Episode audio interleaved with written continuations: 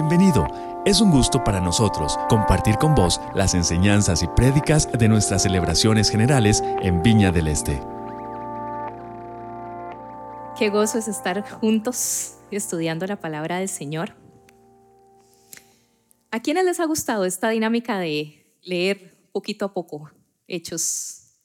¿Verdad? Invertimos unos minutitos más, pero creo que ha sido de mucha bendición para todos nosotros poder estudiar de esa manera la palabra del Señor juntos. Oremos un momentito.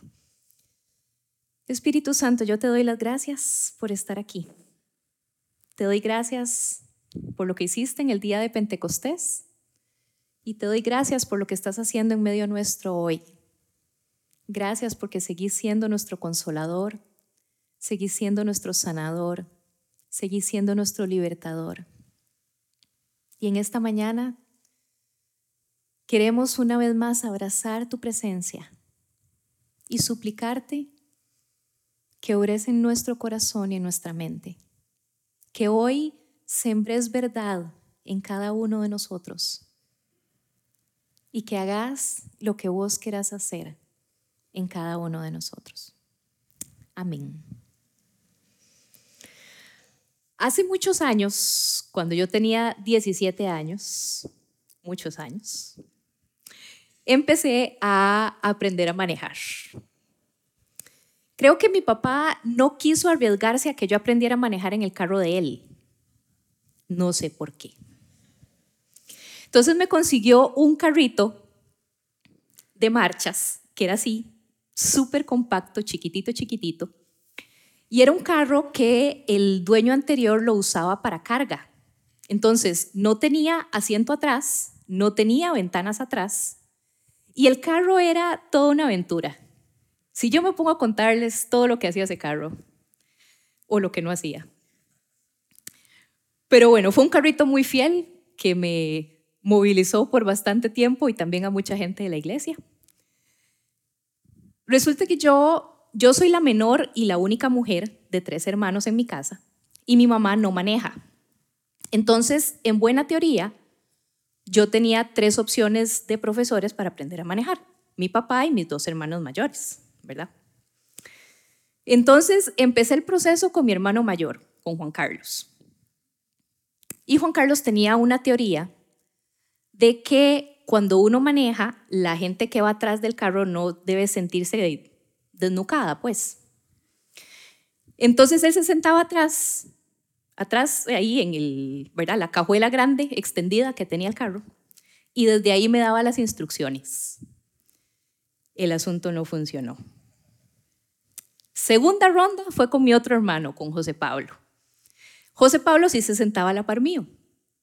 Pero Josito, para él era como haber ido a un show de comedia. Entonces, cada vez que me pasaba algo, el hombre se reía a más no poder tampoco me gustó. Tercer intento con mi papá. Y yo siento que el, Señor sí se me ponía muy nervioso en el asunto. Entonces, desde que se montaba el carro, agarraba el freno de mano. Y no lo soltaba. O sea, yo creo que, que en serio él se bajaba con la mano adolorida, porque era, era en serio como agarraba el freno de mano. Y eso a mí me ponía nerviosísima, porque yo decía, ¿y en qué momento me va a jalar semejante torta que este señor tiene que, ¿verdad? Entonces tampoco funcionó. Al final terminé aprendiendo a manejar con mi mamá, que era la que no sabía manejar. Y la señora me acompañaba a dar vueltas ahí por donde vivíamos nosotros. Este, de ninguna de las dos sabíamos muy bien qué estábamos haciendo, pero de ahí, al día de hoy manejo bastante decente, gracias al Señor. Si me ven en la calle, no se asusten, sí manejo decente, de verdad.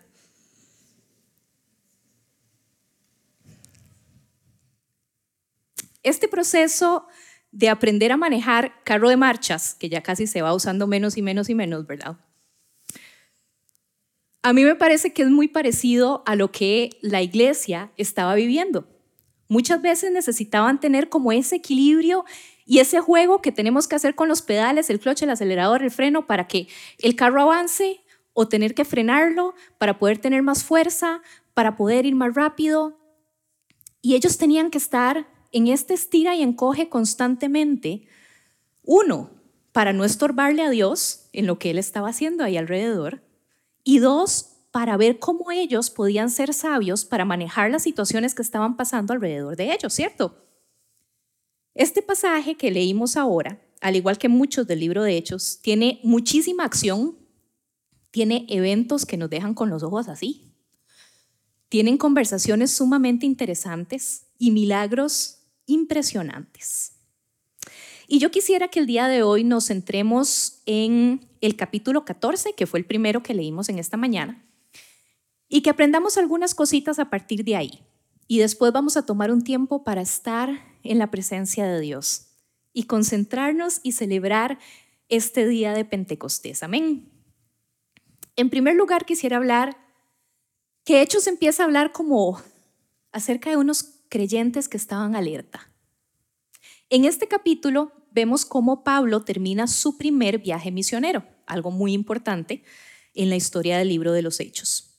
El trabajo que Pablo y Bernabé habían hecho en estos pueblos fue duro, fue complicado. Pero ahí mismo dice que el Señor los respaldó de tal manera que dio gran fruto este trabajo.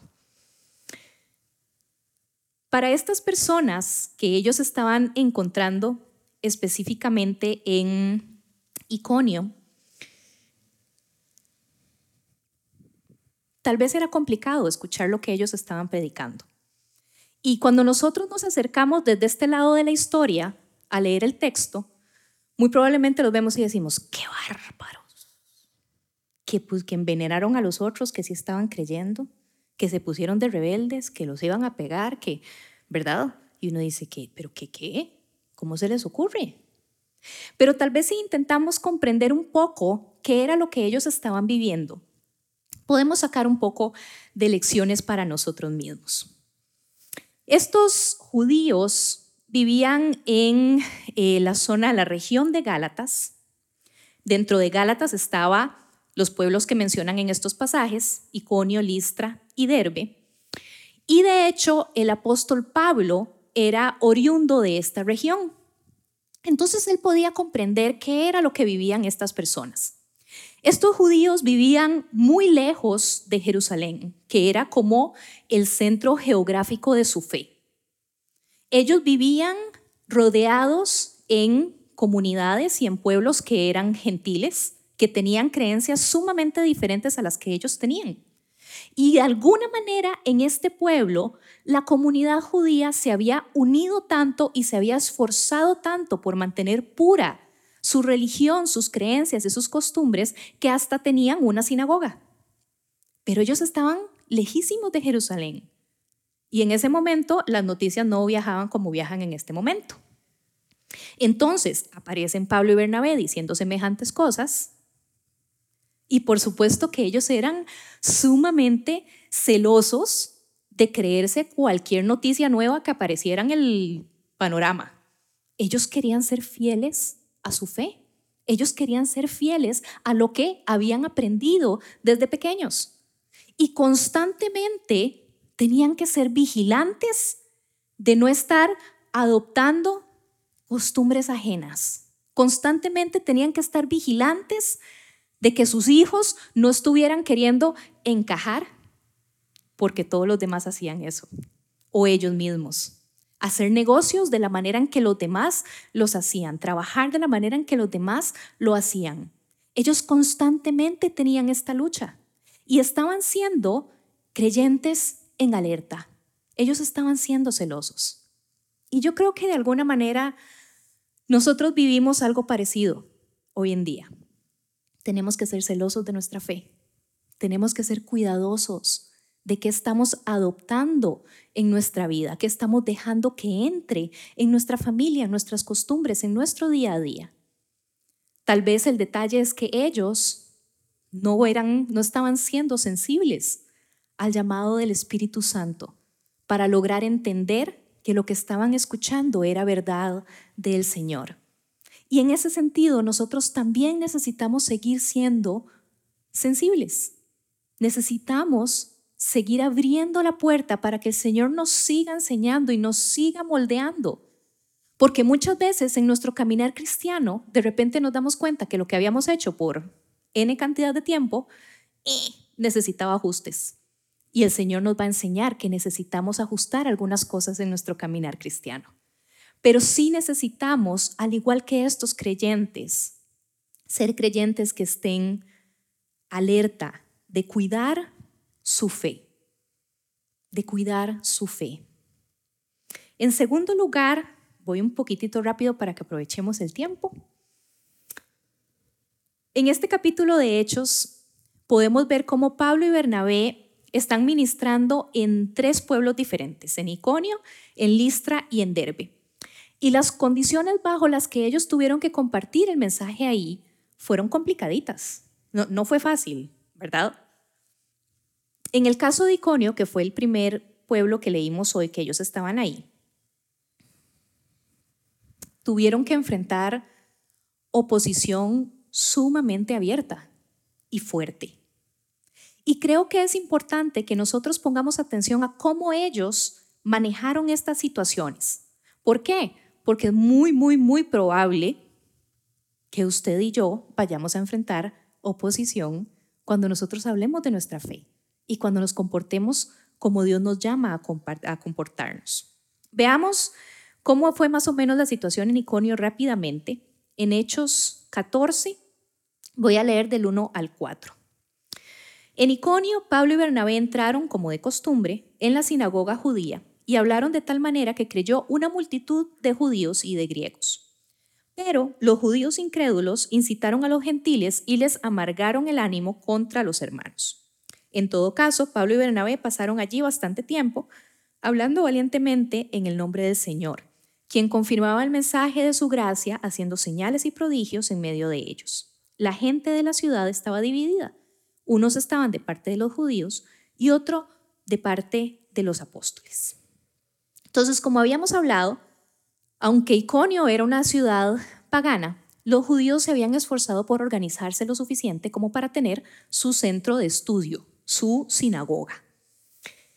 Y al llegar Pablo y Bernabé ahí, que probablemente no tenían a nadie conocido, por lo menos el pasaje no nos lo cuenta, lo que hacen es dirigirse a la sinagoga. Y tal vez ellos no conocían a nadie ahí personalmente, pero ir a la sinagoga era ir a donde ellos tenían algo en común con las personas que estaban ahí. Eran personas que creían en el Señor, eran personas devotas, eran personas que guardaban lo que decía la palabra del Señor. Y creo que esta es una herramienta sumamente importante para nosotros para compartir nuestra fe. Iniciar donde se nos hace natural hacerlo. Iniciar donde ya tenemos algo en común. Iniciar donde ya sabemos que puede existir una conexión fácil entre esa persona y nosotros y comenzar a construir a partir de ahí. Cuando ellos comparten el mensaje en esta sinagoga, hubo una reacción inmediata. Y a mí esto me suena muchísimo a lo que pasaba cuando Jesús andaba predicando por ahí. Sí, nadie se quedaba em, indiferente a lo que Jesús hacía. Y sí, habían quienes creían y habían quienes estaban en contra de lo que él estaba predicando. Pero era muy difícil que las personas se quedaran indiferentes ante lo que Jesús estaba diciendo. Y eso mismo estaba pasando aquí con Pablo y Bernabé. Y esta es una segunda situación que puede pasar cuando nosotros compartimos nuestra fe. Y es que siempre va a haber una reacción, buena o mala. Pero el mensaje del Evangelio siempre tiene una reacción. Cuando nosotros predicamos con el poder del Espíritu Santo, y con predicar no me refiero a lo que estoy haciendo yo aquí, sino lo que hacemos todos, todos los días en donde nosotros estamos compartir nuestra fe con nuestras acciones y con nuestras palabras, eso siempre va a tener una reacción. En este lugar, la sinagoga, era un lugar tal vez obvio para ellos, para llegar a compartir las buenas nuevas de Jesús. Eran personas que tenían la teoría, pero eran personas que no habían tenido la oportunidad de vivir el perdón la misericordia, la aceptación que Jesús había traído a la ecuación de lo que ya todos ellos sabían en la pura teoría. Era un lugar demasiado evidente para ellos para aterrizar. Ahora, hay un tercer elemento que sale en este relato y que no podemos dejar de lado. Y es que cuando nosotros compartimos el Evangelio, siempre vamos a encontrar oposición. Este mensaje muchas veces es desconcertante para las personas. Los confronta con su situación de pecado, los confronta con la lejanía que están teniendo de Dios, los confronta con que tal vez ellos no son los que tienen que estar en el trono de su vida. Y muchas veces eso no es muy agradable de escuchar. Y va a haber oposición. Este mensaje no solo nos llega desde nuestra vida natural, sino que también tiene repercusiones en el mundo espiritual, que todos nosotros sabemos que es tan real como este que nosotros vemos y experimentamos todos los días. Y sí, hay una oposición también ahí. Una vez más, esto es como usar las marchas del carro para poder transitar en la calle. Si vamos cuesta abajo, si vamos cuesta arriba, si la calle tiene muchos huecos, como en nuestro querido país. Si necesitamos ir más rápido, si necesitamos ir más lento. Tenemos que ser sensibles a estas cosas con las que nos podemos encontrar. En tercer lugar, y este es el último punto que quiero compartir hoy, me gustaría que pongamos atención a lo ocurrido en la segunda ciudad que ellos visitaron, Pablo y Bernabé, que se llama Listra. Esta era una, ciudad totalmente pagana, Probablemente la población judía ahí era menor y entonces no había sinagoga. No había lugar evidente a dónde aterrizar cuando llegaron ahí. Y entonces probablemente ellos dijeron, ¿por dónde empezamos? ¿Qué hacemos? Se fueron a un lugar concurrido, a una plaza, a un parque, y comienzan a compartir el mensaje del Evangelio ahí, abiertamente. Dicen los versículos 8 al 10, en Listra vivía un hombre lisiado de nacimiento que no podía mover las piernas y nunca había caminado. Estaba sentado escuchando a Pablo, quien al reparar en él y ver que tenía fe para ser sanado, le ordenó con voz fuerte, ponte en pie y enderezate. El hombre dio un salto y comenzó a caminar.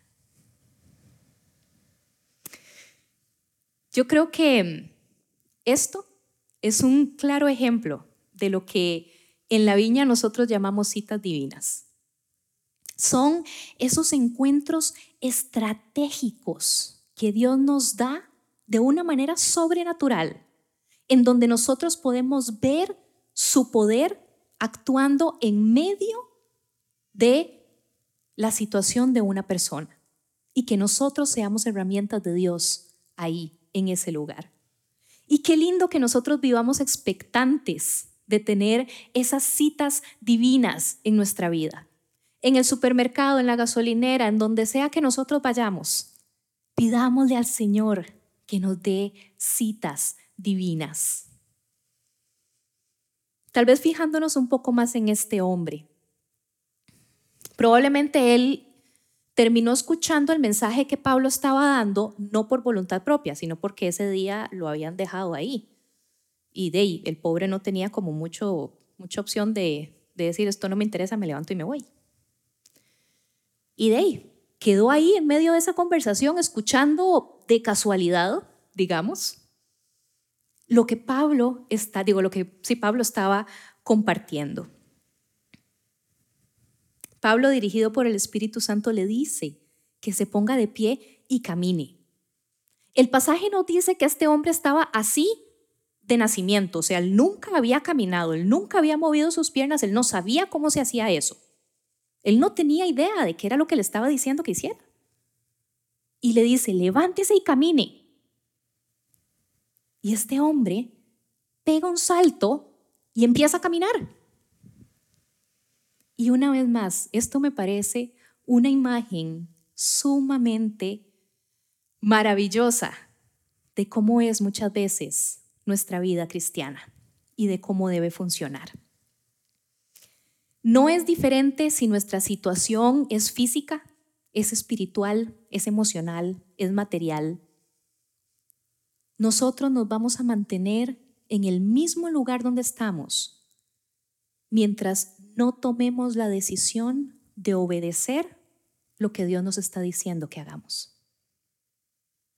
En el momento en que este hombre toma la decisión, aunque no sabía ni qué era lo que estaba haciendo, toma la decisión de hacer caso y de levantarse y caminar, ese es el momento en que el reino de Dios irrumpe en su vida y él es sanado y recobra su movilidad. Muchísimas veces nosotros no entendemos muy bien qué es lo que nos está diciendo el Señor. Y tal vez es que no hemos escuchado audiblemente su presencia, tal vez es algo tan sencillo que está en la Biblia y que el Señor nos dice que tenemos que ser obedientes en A, en B o en C. Y necesitamos dar ese paso de fe, ese paso de obediencia para que nosotros demos el espacio a Dios de respondernos en la manera sobrenatural en que nosotros necesitamos que Él nos responda. Si nosotros no hacemos ese paso, el Señor nos responde de una manera sobrenatural. En esta ciudad, una vez más, en medio del despliegue de poder de Dios que había, vemos también cómo hay resistencia, ¿verdad? Viene el enemigo y siembra una pequeña confusión con respecto a lo que estaba pasando, ¿verdad? Y entonces no era Dios el que los había visitado, eran estos hombres que eran dioses en forma humana. Es ahí un cambiecito, media vuelta al tornillito. Muchas veces el enemigo hace eso en nuestra vida. Cambia un poquitito la verdad divina y nosotros muchas veces caemos en esa mentira si no somos vigilantes. Y esto no solo era una tentación o una piedra para la gente de ese lugar, es que esto también podía ser un problema para Pablo y Bernabé. De repente les dijeron dioses, les traían flores, les traían toros, les traían, yo no sé, al rato se les subió el ego al rato dijeron, de no, en esta posición es más fácil predicar porque nadie nos va a contradecir. No sé. Y esto podía haber sido una situación también peligrosa para ellos. Esta escena en Listra era bastante común para su cultura. Ellos creían que los dioses constantemente visitaban los pueblos que eran fieles a ellos, ellos siendo en forma de seres humanos y que hacían milagros para recordar cuál era el poder de ellos. Pero en los versos 19 y 20 vemos cómo la situación cambia radicalmente y súper rápido. De estar intentando hacerles sacrificios, pasamos a vamos a matarlos. ¿Verdad? O sea, es así, total y completamente el cambio. Y entonces deciden apedrear a Pablo. Notemos que cuando en los pueblos apedreaban a una persona, eh, bueno, sí, ¿verdad? No podemos imaginarnos un poco la situación, no se la imaginen mucho porque... Pero resulta que cuando la gente que estaba ejecutando semejante actividad no estaban seguros de que la persona ya estuviera muerta, lo que hacían era buscar una piedra lo suficientemente grande y tirársela en la cabeza a la persona para estar segura que ya estaba totalmente pues a Pablo le habían dado tanto, tanto, tanto que deciden sacarlo de la ciudad y ni siquiera le tiraron la piedra en la cabeza. O sea, ellos en serio creían, o sea, le habían dado lo suficiente para creer que el hombre ya estaba listo. Gracias a Dios. Y yo creo que cuando nosotros nos imaginamos esta escena de los creyentes, los discípulos alrededor del cuerpo de él, probablemente llorando su muerte, y este hombre se vuelve a levantar, y uno diría, wow, otro milagro del Señor, ¿verdad? Gloria a Dios, qué poder. Pero qué lindo también, y me parece muchísimo más poderoso, ver lo que hace Él inmediatamente. Él no dijo, vámonos, que esta gente es peligrosísima. Él no dijo, me sacudo los pies, como Jesús les había dicho a los discípulos alguna vez. Él dijo, vamos de nuevo. Voy a volver a entrar a ese pueblo. Vamos todos otra vez para adentro. Los versos 22 y 23 nos dice que ellos regresaron a estos lugares para continuar el trabajo, fortaleciendo a los discípulos, animándolos a perseverar en la fe. Es necesario pasar por muchas dificultades para entrar en el reino de Dios, les decían. En cada iglesia nombraron ancianos y con oración y ayuno los encomendaron al Señor en quien habían creído. Esto a cualquier otro le puede parecer locura, volver a donde lo habían apedreado. Pero esto es una muestra impresionante de cómo ellos estaban reflejando a su Señor Jesús y lo que habían aprendido de Él. Esa entrega, esa misericordia, ese perdón constante, a pesar de haber recibido los peores insultos y los peores maltratos. Es anhelar que el reino de los cielos siga extendiéndose y seguir nosotros demostrándolo a pesar de estar recibiendo lo que no merecemos, al igual que nuestro Señor Jesucristo. Y creo que este es un llamado sumamente serio para cada uno de nosotros como cristianos. ¿A cuántas personas estamos desechando? ¿A cuántas personas ya no le estamos compartiendo? ¿Cuántas personas a veces decimos, uy, que le caiga el rayo?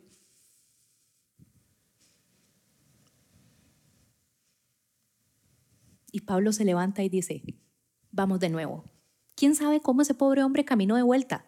O si lo tuvieron que llevar alzado. Pero él dijo, vamos de nuevo. El reino de Dios no se puede detener. Las personas necesitan seguir escuchando la verdad del Señor. Y no solo eso, en medio de todas esas situaciones tan confusas y tan convulsas, ellos deciden encomendar al Señor en oración y ayuno a los demás que estaban ahí, a los creyentes. ¿Por qué? Porque ellos sabían que no podían quedarse ahí para siempre y que alguien tenía que continuar el trabajo ahí. Y ese también es nuestro trabajo es reproducir más personas que quieran compartir el reino de Dios, que quieran compartir el amor y la misericordia de Dios como ellos lo estaban haciendo. En este día de Pentecostés, mejor la cierro porque si no sigo. Este, yo creo que hay varias cosas que podemos trabajar.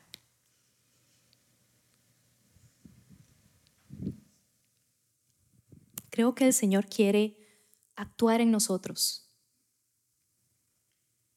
Creo que hay personas que están con dolores muy profundos en su corazón, en su vida, y que el Señor hoy quiere ministrar. Personas que se sienten como si los hubieran apedreado, y tal vez no necesariamente por predicar el Evangelio, sino por situaciones personales y que sienten que no han podido perdonar, que sienten que siguen cargando ese dolor de esa situación. Y creo que el Señor quiere hoy irrumpir en esa situación. Igualmente, creo que el Señor ha estado de alguna manera inquietando el corazón de algunos de los que estamos aquí para que tomen un paso de fe en obediencia como este hombre paralítico. Y que tomen un paso de fe, aun cuando tal vez no entienden muy bien qué es lo que están haciendo, pero tienen que tomar ese paso de fe para dar espacio a que Dios traiga su respuesta sobrenatural a su vida. Y quisiera que oremos por esto primero y después vamos a cerrar con otra oración. Voy a invitar a los músicos a que me acompañen.